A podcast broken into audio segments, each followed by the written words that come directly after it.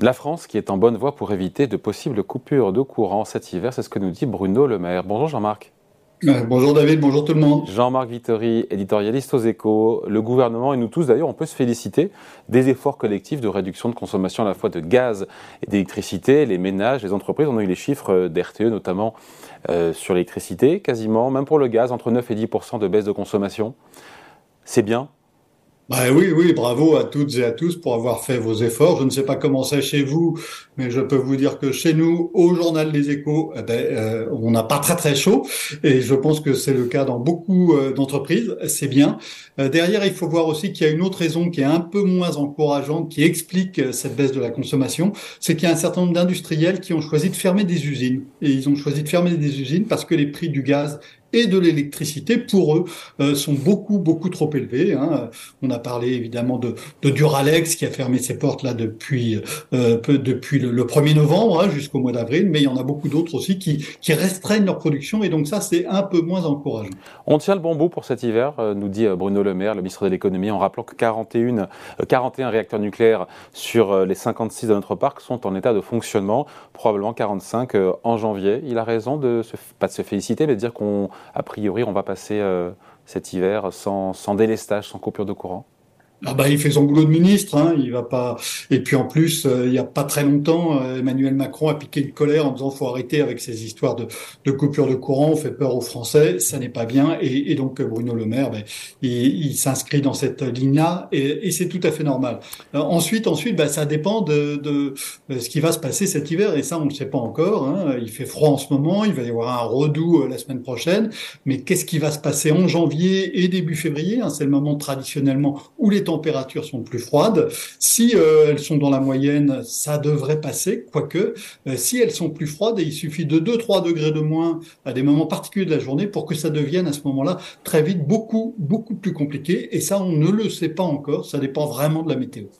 Même sans guerre en Ukraine, et vous l'écrivez très bien dans les échos, on aurait eu, selon vous, des risques de coupure de courant cet hiver, avec un risque qui aurait été, eût été, encore plus grand ben oui, c'est ce que j'expliquais tout à l'heure avec les fermetures euh, d'usines. Hein, comme euh, il y a eu euh, et il y a encore la guerre déclenchée par la Russie en Ukraine, on a des tensions très fortes sur les prix du gaz, hein, dont la Russie était le principal fournisseur à l'Union européenne. Donc ces prix ont, explosé et, ça fait que certains consommateurs les consommateurs industriels, encore une fois pas les particuliers parce qu'ils sont protégés par le bouclier tarifaire, mais les, les, industriels, eux, ben, ils ont réduit sensiblement euh, leur consommation et donc ça, ça aide les autres parce que ça fait qu'il y a moins de consommation euh, d'électricité que s'il n'y avait pas eu euh, la guerre. Mais les alertes sur la production d'électricité française, elles ont dénoncé depuis des années. Depuis des années, on sait que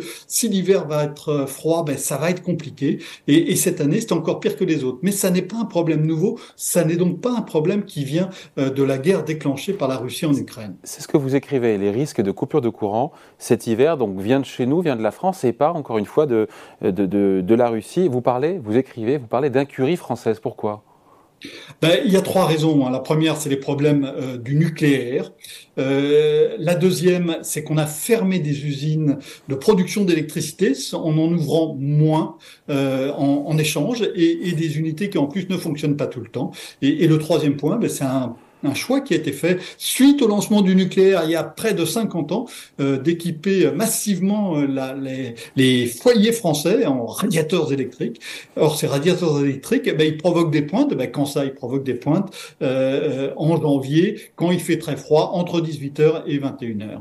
On va parler juste en détail de ces trois raisons, euh, Jean-Marc, mais euh, la France n'est pas le seul pays concerné, encore une fois, par ces, par ces risques de coupure. Tous les pays d'Europe sont concernés. Pas si, pratiquement. Quand, quand vous regardez, hein, en Europe, c'est de très loin le pays euh, où il y a le plus grand, où le risque est, est le plus grand. Hein. Il y a l'ENSOE, qui est une, une association européenne des, euh, des, des, des, gestionnaires de, de, réseaux électriques, qui a fait une note qui a été publiée le, le 1er décembre, qui le montre tout à fait clairement.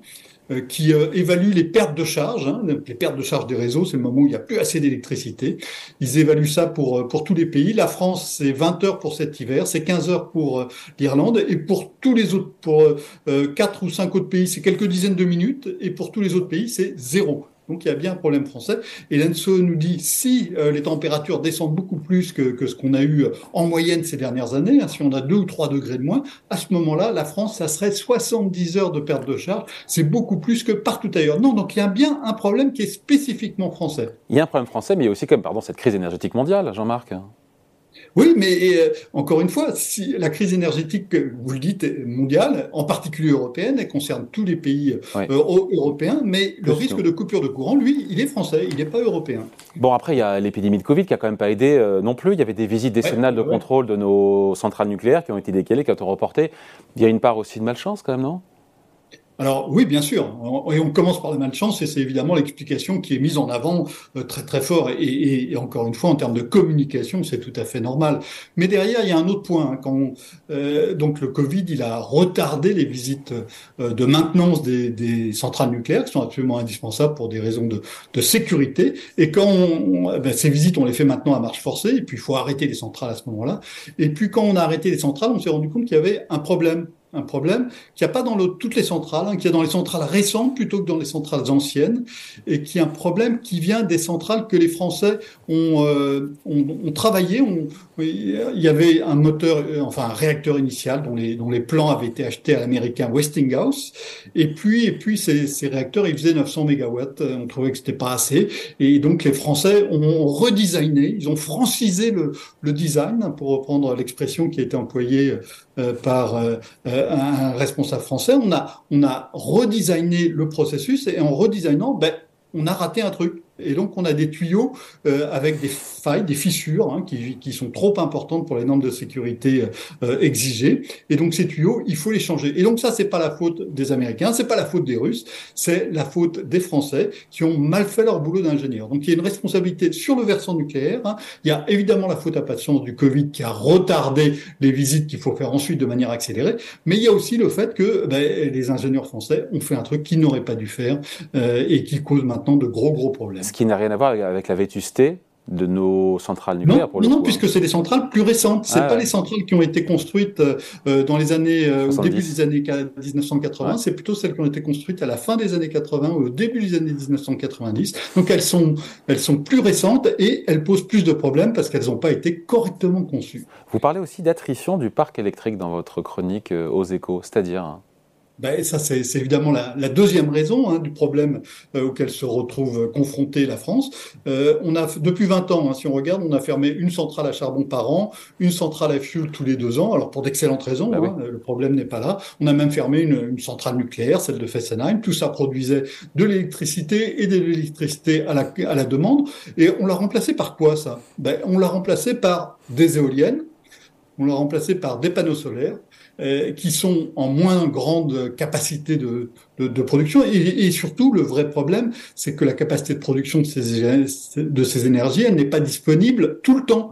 Euh, et en particulier en hiver, entre 18h et 21h, au moment de, euh, où il fait le plus froid, ben, qu'est-ce qui se passe? Au moment où il fait le plus froid entre 18h et 21h Il n'y a pas de soleil, ben, a pas de soleil parce que c'est 18h et en hiver, ben, il n'y a pas de soleil à 18h. Et il n'y a pas de vent parce que quand il fait très froid, c'est qu'il y a l'anticyclone. L'anticyclone fait qu'il n'y a pas de vent. Et donc, on a remplacé des unités de production qui étaient pilotables par des unités de production qui ne le sont pas. Si vous regardez l'Allemagne, hein, l'Allemagne, elle a fermé son nucléaire, mais en échange, ben, elle a fait du charbon. Alors, vous allez dire, c'est pas malin sur le plan écologique. Ok, D'accord Ce n'est pas le sujet. Là, on parle des pannes de courant, du risque de coupure de courant.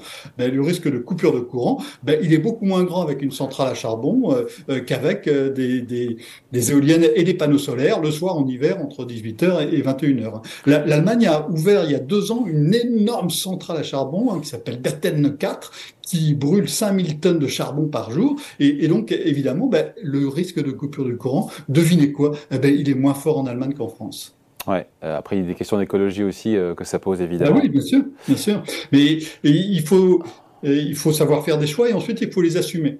Donc le risque de coupure de courant euh, en France, il vient de choix qui ont été faits. Ces choix peuvent être tout à fait légitimes, mais il faut les assumer. Il ne faut pas dire c'est la faute à pas de chance, c'est la faute aux Russes. Non, c'est la faute de choix qui ont été faits sciemment par des gouvernements français, malgré des de sonnettes d'alarme qui ont été tirées sans arrêt depuis des années. Hein. Quand vous regardez, il y a des rapports euh, qui ont été faits qui disaient attention, on n'a pas assez de capacité de production euh, si jamais il fait froid en hiver. On a eu plusieurs rapports qui, qui, qui l'ont dit. Hein. Je vous conseille d'aller regarder si vous êtes curieux sur Internet l'audition euh, de l'ancien commissaire, haut commissaire à l'énergie atomique, Yves Bréchet, qu'il a fait à l'Assemblée nationale fin novembre. Il décrit parfaitement ce qui s'est ce qui s'est passé, toutes les sonnettes d'alarme qu'il a qu'il a tirées lui. Hein. Il a choisi de ne pas être renommé au commissaire en, en 2018 parce que il en avait il avait l'impression, excusez-moi d'employer l'expression, il ne le dit pas comme ça, mais il avait l'impression de pisser dans un violon.